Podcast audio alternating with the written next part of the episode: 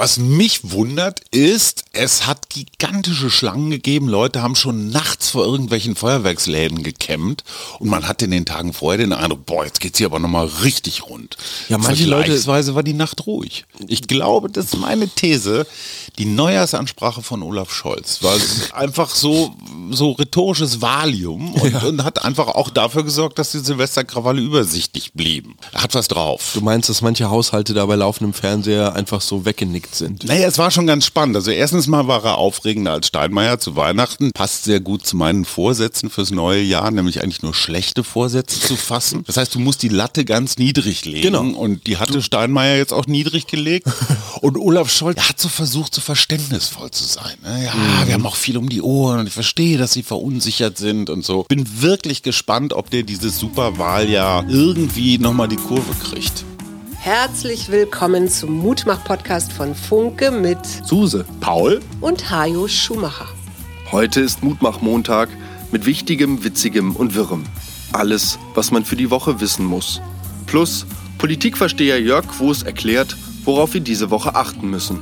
Der Mutmach-Podcast auf iTunes, Spotify und überall, wo es Podcasts gibt. Abonniert uns gerne. Das ist für euch kostenlos, aber für uns ein Kompliment, das Mut macht. Und jetzt geht's los. Frohes neues Jahr 2024, liebe Mutmach-Community, herzlich willkommen zur ersten Montagsfolge von Wir, dem Mutmach-Podcast der Funke Mediengruppe. Suse, Hajo und Paul, wir drei Schumachers, geleiten euch dreimal die Woche ähm, hier mit unseren Podcast-Folgen ähm, Durchs Leben. genau. Ja, durchs Leben. Hallo Papa. Wie war dein Silvestersohn? Auch herrlich entspannt, muss ich zugeben. Es hat zwar schon am 29. abends angefangen zu knallen in der Straße und es wurde dann irgendwie auch nicht weniger. Ähm, aber nachdem es dann gestern wirklich so gegen halb eins den absoluten Höhepunkt erreichte und auch Detonationen stattfanden, bei denen, die man irgendwie so in der Magengrube spürte, Ey, es hat ein paar Kracher gegeben, die waren garantiert nicht TÜV geprüft und hier irgendwie so auf äh, mit irgendeinem mit einer Euronorm versehen. Ich muss das dazu müssen sagen- diese Kugeldinger gewesen sein, angeblich aus Polen. Ne? ey, sah zum Teil auch selbst gebaut aus. Ähm, Boah, dafür wenig Verletzungen. Relativ, ich glaube, äh, Ja. 30 verletzte Polizisten. Das Ganze war ja, hatte aber auch irgendwas mit dem Alexanderplatz zu tun und 500 Menschen, die sich da irgendwie mit Feuerwerk beschossen haben. Was ich noch schnell loswerden wollte, die Anwohner, die ja gestern Abend dort mehrere hundert Euro in Flammen aufgehen ließen, Ja. die standen heute Morgen aber auch mit diesen rotborstigen Besen dort und. Ähm, fegten zumindest mal alles äh, vor den Bürgersteig, Das- sodass das, das Stadtreinigungsfahrzeug vielleicht äh, einfacher drüber fahren kann. Äh, Hast du denn Sekt getrunken, Blei gegossen, irgendwelche komischen Hütchen aufgehabt? Ja, im kleinen Kreis haben wir die zugegebenermaßen relativ abgefahrene russische Neujahrstradition zusammen mit meiner Partnerin wahr werden lassen. Nee, in der letzten Minute vor 0 Uhr nimmst du dir ein Stück Papier, am besten Ja. ein kleines Stück Papier äh, und schreibst dort jede Menge Wünsche drauf. Also so viele Wünsche, wie du kannst. Und vor 0 Uhr muss dieses Stück Papier verbrannt Oh. in einem Champagnerglas Oh. gelandet sein. Haben wir gar nicht. Es ist gar nicht so einfach, weil es wird tierisch heiß am Finger und so ein Champagnerglas hat eine relativ kleine Öffnung. Ach, das du heißt, wenn du ein mhm. großes Stück Papier genommen hast, dann verbrennt das relativ schnell und du hältst das dann so komisch drüber, was dann zur Folge hat, dass du Dir so die Flossen letzten, verbrennst. genau, du letzte, äh, verbrennst dir die Flossen und lässt so dieses letzte bisschen so, ach, so ins Glas fallen und dann hast du wirklich irgendwie so ein schwarzes Stück Papier da drin rumschwimmen und dann muss das halt vor 0 Uhr einmal zack und weg. Wie, du trinkst das? Genau, dann trinkst du das und die Wünsche werden auf jeden Fall Boah. wahr. Und das Lustige ist, weil, Da bin ich ja mal gespannt. naja, meine Partnerin redet immer wieder darüber, dass das Russische so eine Leidenskultur ist. Ja. Je beschissener das Ganze schmeckt und je ekliger das überhaupt ist, desto sicherer kannst du dir sein, dass die Wünsche auf jeden Fall wahr werden. Aha. Und schneller natürlich auch. Wir hatten 4000 Polizistinnen und Polizisten im Einsatz, die extra nochmal in so einem kleinen Video vorher um Respekt und Rücksicht und keine Angriffe gebeten haben. Es war vergleichsweise ruhig. Ganz, die ganze Welt scheint auf Neukölln zu gucken. Das ist fast schon so, ja, so ein Gesellschaftsspiel. So knallt's denn auch, brennen auch Barrikaden. Ich habe dazu eine Geschichte Geschichte gefunden aus Neukölln, die ich einfach so bezeichnend finde. Äh, und zwar die Heideck-Siedlung. Da sind immer die Kameras aufgebaut. Das ist halt so ein sozialer Brennpunkt, so eine Wohnanlage. Heißt deswegen Heideck, weil sie aus zwei Ebenen besteht. Im Un in der unteren Ebene Autos, Parkplätze und so weiter und obere Ebene halt für Fußgänger für spielende Kinder und so eine super Idee. Das ist so wie Messe ICC, diese Unterführung, diese orange gekachelte, so Ja. einer dieser Drehorte in Berlin, ne? Ja, und äh, Four Blocks wurde zum Teil auch, äh, gerade glaube ich, die erste Staffel, da siehst du auch manchmal, wie so von oben runter auf die Leute zu den Autos ähm, so, so geschwenkt wird. Also auf jeden Fall diese Heideck-Siedlung wurde von zwei jungen Architekten, nämlich den Herren Öfelein und Freund, 1970 bei einem Wettbewerb eingereicht. Und dieses Konzept so zwei Ebenen, oh, ganz modern und auch nicht so hoch die Häuser, also nicht wie das Märkische Viertel oder Gropiusstadt so, naja, so riesenlange hohe Wohnblöcke. Die beiden haben offenbar auch deswegen den äh, Preis gewonnen mit ihrem Entwurf, weil die Art, wie sie sich das so vorgestellt haben, passte sehr gut zum Angebot einer Firma, die der Gewerkschaft gehörte. Und die SPD hatte damals die Stadtregierung und hat gesagt, Mann, der Firma geht's ganz schlecht. Die liegt auch gerade in der Gegend. Nehmt doch mal die Platten, die diese Firma herstellt.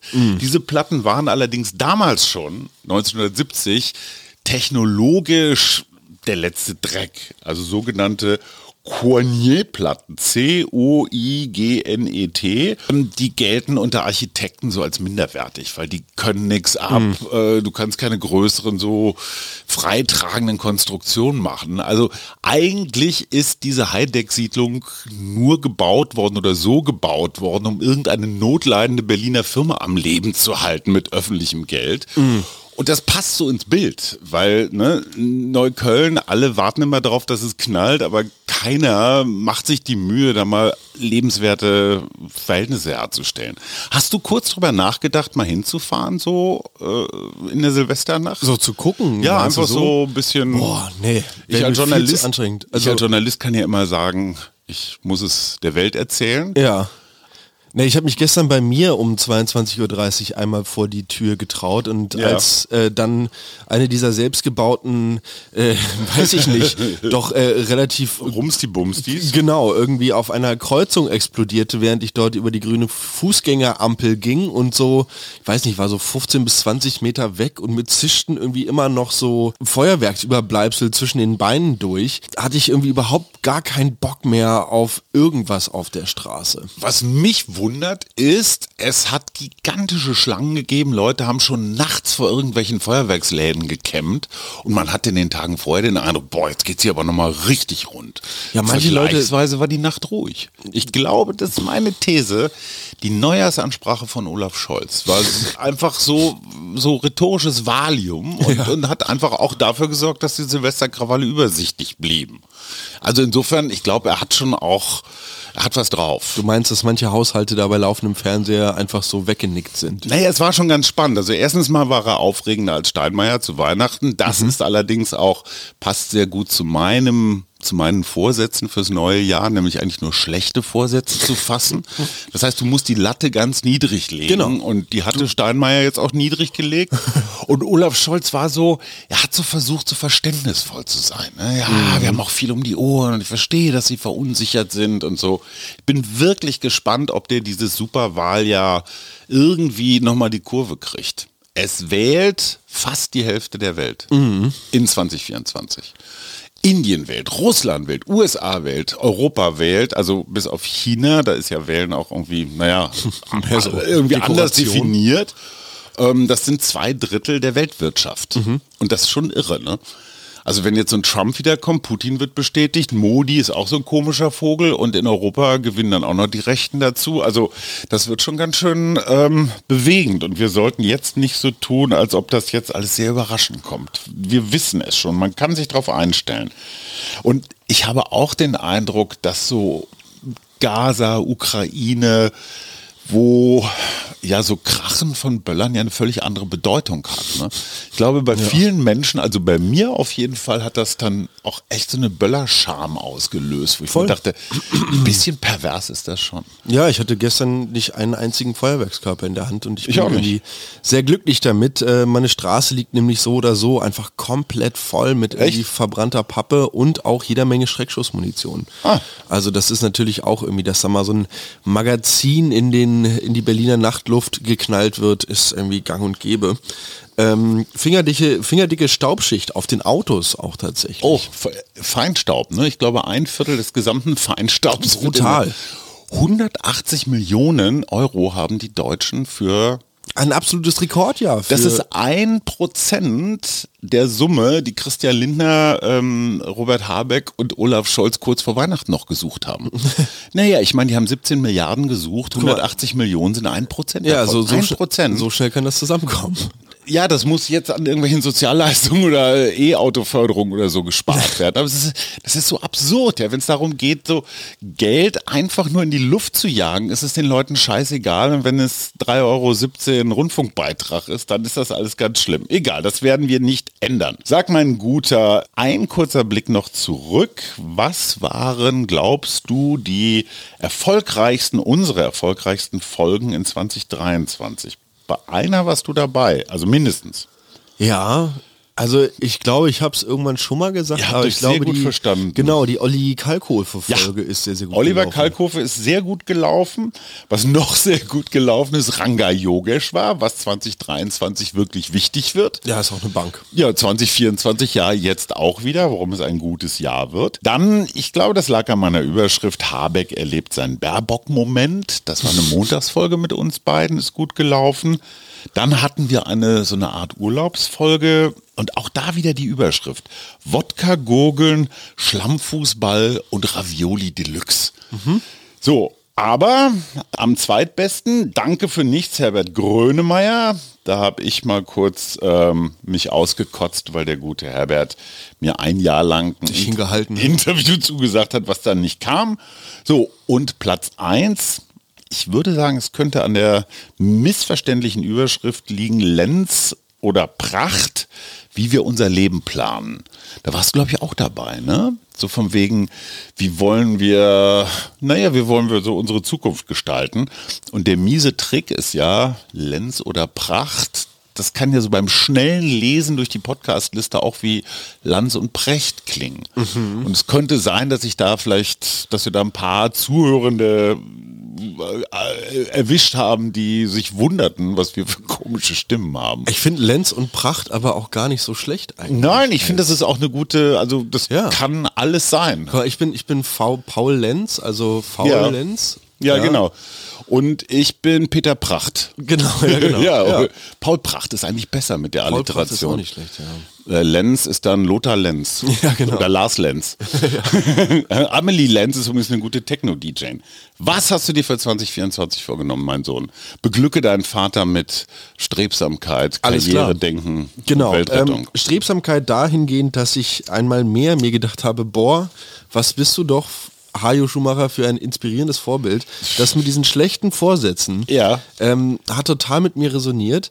Äh, ich werde mein Mindset darauf ausrichten, zu sagen, ich bin mit jedem noch so kleinen Erfolg zufrieden. Mhm. Die Selbstliebe und Akzeptanz und das lösungsorientierte Denken gegenüber Problemen, Mhm. das sind die Themen, die dieses Jahr bei mir überwiegen sollen. Mhm. Und ähm, ja, ich, ich hoffe darüber, über, über das äh, Nicht-Verboten und über das, also über das Nicht-Verbieten und das Eingestehen der eigenen Schuld Ja, ja. Ähm, äh, eine neue Entwicklung äh, machen zu können. Finde ich einen guten Punkt. Wir starten etwas ungewöhnlich in dieses neue Jahr, Das dass stimmt. wir uns gegenüber sitzen, so wie jetzt, und gemeinsam eine Folge aufnehmen. Das ist die letzte. Bis März. Ja. Bis März. Weil ihr müsst jetzt ganz stark sein. Es gibt Veränderungen. Achtung. Ne? genau. Zur Nostalgie kommen wir gleich noch. Und zwar montags machen wir immer. Aber deine Mutter und ich und auch dein kleiner Bruder, wir werden in Südamerika sein. Das heißt, wir müssen mit fünf Stunden Zeitverschiebung uns irgendwie arrangieren. Kriegen wir hin. Mittwochs haben wir eine kleine Miniserie vorbereitet und zwar zum Thema Krebs. Das äh, soll jetzt gar nicht deprimierend klingen, sondern ganz im Gegenteil. Es gibt sehr viele mutmachende Nachrichten. Krebs ist nicht ein Todesurteil automatisch. Es gibt neue Therapien, Umgang mit Patienten, wie geht man mit Hinterbliebenen um und ich habe wirklich tolle, tolle Leute, Charité-Professoren, aber auch ganz normale Bürgerinnen und Bürger getroffen. Und es ist ein solches Tabuthema, nach wie vor. Jeder Zweite, jede Zweite wird irgendwann mal in ihrem Leben Krebs bekommen. Und die anderen, die es nicht bekommen, die kennen einen. Also Krebs ist überall. Und trotzdem total tabuisiert. Oder? Oder hast du das Gefühl, es wird mit Krebs offen umgegangen? Also wenn man sagt, ich habe eine Grippe, kein Problem. Wenn man sagt, ich habe Krebs, dann denken alle, oh, jetzt geht er bald. Also ich glaube, dass es tatsächlich gerade dieser Umgang ist, der auf eine gewisse Art und Weise gelernt gehört. Also nicht gelernt, aber sagen wir mal vielleicht nochmal neu, mh, äh, neu bewertet. Ja. So, also dass wir irgendwie in ein Klima reinkommen, wo wir sagen, äh, nicht nur derjenige, der die Diagnose bekommen hat, sondern auch die Familie, die die Diagnose bekommen hat quasi, die können zusammen gemeinsam eine Lösung finden. Ähm, und ich fand das sehr bewegend. Äh, bei mir in der Band war das letztens so, ohne da jetzt näher irgendwelche Mitglieder nennen zu wollen, dass ein Großelternteil gestorben ist Ja. und derjenige hat es dann tatsächlich noch so gerade geschafft ans Sterbebett quasi und dann ist ähm, dieses Familienteil quasi ähm, im Kreise der Familie eingeschlafen. Schön. So, Und das habe ich zweimal nicht geschafft. Ja. Bin zweimal zu spät gekommen. Mama auch bei Opa. Das ist schön. Also das ist, das hinterlässt ein ganz komisches Gefühl. Aber wir wollen ja nicht über Krebs als Sterbethema reden, sondern Nee. als Mutmachthema. Genau. Und immer freitags, wenn deine Mutter und ich unter dem Titel, wir hatten jetzt an Kettensägen-Tango gedacht. passt ja zu Herrn Millet. Weil wir erstmal in Argentinien sind, ne? Kettensäge und Tango ist auch eine schöne Spannung drin. Ähm, da werden wir dann einfach mal über unser Experiment berichten, wie das eigentlich ist, äh, eine Weile des Winters irgendwo anders zu verbringen und dort auch zu arbeiten. Also es ist jetzt, es ist klassisch Workation. Also eigentlich ist es Homeoffice. Ja. Nur eben Home away from home. Boah, ihr seid so digital, ey. Ey, wir sind Digital Boomer Nomads. Das Woo. ist, yes. So, und jetzt kommen wir zum großen Thema des neuen Jahres.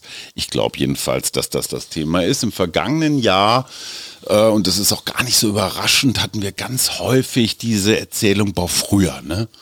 Früher, als das Benzin noch billig war, als man noch CO2 in die Luft pusten, als man Frauen noch dissen und äh, was weiß ich, äh, Z-Schnitzel sagen durfte. Ja. Ähm, ich glaube, dass diese Nostalgie, dass dieses immer wieder das so mit einem total idealisierten Vergangenen abzugleichen, ist so eine Art, an denen du eigentlich relativ gut konservative bis Rechte erkennen kannst, weil die immer so zurückdenken. Also Nostalgie ist eigentlich so die Utopie der Rechten. Und der Umgang mit Fortschritt, mit Entwicklung, mit Neuerung, das ist die wahre Herausforderung. Voll. Und Nostalgie das ist ja immer so ein bisschen romantisch verklärt. In Wirklichkeit ist das eine ziemliche, ah, so eine Verklärung, die nicht wirklich zeitgemäß ist. Also ich nehme mir vor, weniger nostalgisch zu sein und zu sagen, morgen ist auch schön. Das finde ich einen starken Punkt und äh, ich glaube, da kann ich mitgehen, so sich nicht vor der Verantwortung der Zukunft verstecken, weil da bin ich auch absoluter König drin. Und welche Verantwortung im neuen Jahr übernimmst du? Oh, ich denke, ich kann natürlich nur Verantwortung für mich selbst übernehmen. Ja, Und natürlich auch für so das, äh, was um mich herum passiert. Ich werde, wie gesagt, irgendwie auf Arbeit ein bisschen mehr Verantwortung Ja. übernehmen. Ähm, wie kommt's? Äh, Vorarbeiter ist äh, Vorarbeiter, das klingt so wie auf so einer Ranch, so auf der Ponderosa. Genau. Ey, da kommt Jack, der ist der Vorarbeiter. genau mit der großen Peitsche. Ja. Ähm, nee, äh, unser Vorarbeiter ist im Vaterschaftsurlaub und damit werde ich so ein bisschen, äh, sagen wir mal, das, äh, der, der Problemlöser, wenn es darum geht, ob Kolleginnen und Kollegen wie bei welcher Aufgabe ähm, eine Hilfestellung brauchen. Das heißt, du leitest das Team. Ja, Und wie groß ist dein A-Team? du, äh, von sechs bis, äh, ich glaube, so maximal zehn Leuten Oh, variabel. Ja, nicht schlecht. Und du bist dann der Chef. Also jetzt nicht formal, aber du bist der Ansprechpartner für den Chefchef und delegierst dann quasi an diese acht bis zehn. Ja, nee, ich bin eher der Ansprechpartner für die Kollegen, wenn die ein Problem haben, Ah, okay. mit dem sie nicht zu, zum Chef laufen wollen. Ah. Aber das ist auch völlig in Ordnung. Ich bin, äh, freue mich drauf. Ja, ich freue mich auch drauf. Ich, irgendwie habe ich das Gefühl, es wird ein gutes Jahr. Ich bin ja auch Zahlenmystiker. Ja. Also 24 ist für mich einfach so eine super Zahl. Ja. Zwei mal zwölf, vier mal sechs, okay, kann jeder selber rechnen, aber die ist für mich viel greifbarer als diese Primzahl 23, die sich durch nichts täuscht, also teilen lässt, so 23 ist wie Februar, braucht kein Mensch. Ich wünschte, du hättest Ranga ein bisschen besser zugehört, weil natürlich die vedische Zahlenmystik die Ja. Zahl 9 total hervorhebt. Ja. Und wenn du jetzt mal die Quersumme aus 2024 bildest, dann sind wir leider erst bei 8. Ja, aber Das heißt, 2023 nächstes waren wir bei fünf. Ja, ja, was? Nee, bei 7. Nee, bei sieben. Oh, ja, Ja. gut. Äh, also, ja, könnte ich ne? rechnen, wäre ich nicht Journalist geworden. Genau, also das heißt aber nächstes Jahr. Ja, ich bin aber kein Wedel. abgehen. Nee, Salzwedel höchstens. Ja, aber- Salzwedel. Ja, So, wir machen heute ein bisschen kürzer, mein Lieber, weil ich will noch mit dem Rad zum Friedhof meinen alten Freund besuchen. So viel zum Thema finde ich sehr schön. Sterben macht Mut. Äh, Ja, grüß von Ja, mir. den grüße ich auch ganz herzlich, das ist mir wichtig.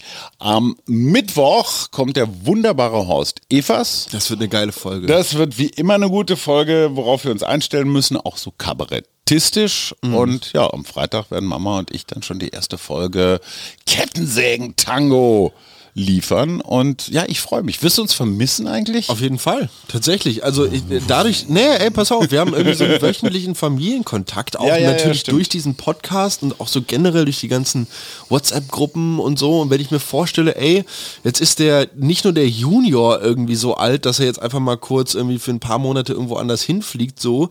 Nee, deine Alten Eltern sind jetzt Flüge. auch so Ja. alt, ja, genau, dass die jetzt auch irgendwie einfach irgendwo einmal hinfliegen. Ja. Ähm, da bin ich natürlich schon in Gedanken bei euch und hoffe einfach, dass euch nichts passiert, verdammte Axt. Das nur für unsere Altersgenossen, die das vielleicht noch nicht selber erlebt haben. Das sogenannte Empty Nest Syndrom. Also die Kinder sind weg und auf einmal gucken sich die Partner an und sagen, und Äh, jetzt? Ja, worüber sollen wir uns aufregen? Keine Schule mehr, keine Kinder mehr. Dann sitzt, ja, ey, du verlotterst auch Die total. gemeinsamen Hassobjekte. Wenn du morgens um sieben kein Kind mehr raustreten musst zur Schule. Ja, du lachst, aber wir müssen uns jetzt, Ach, geil. wie sagt man Neudeutsch, neu erfinden. Ja, viel So, Spaß. ja, legen wir jetzt mal los mit. Ne? Ja, alles klar. Ciao, ciao. ciao, schönes Neues. Das war der Mutmach-Podcast von Funke. Jeden Montag, Mittwoch, Freitag ganz frisch. Unterstützt uns bei steady.fm, folgt uns auf Instagram oder hinterlasst gerne eine nette Bewertung. Wir hören uns.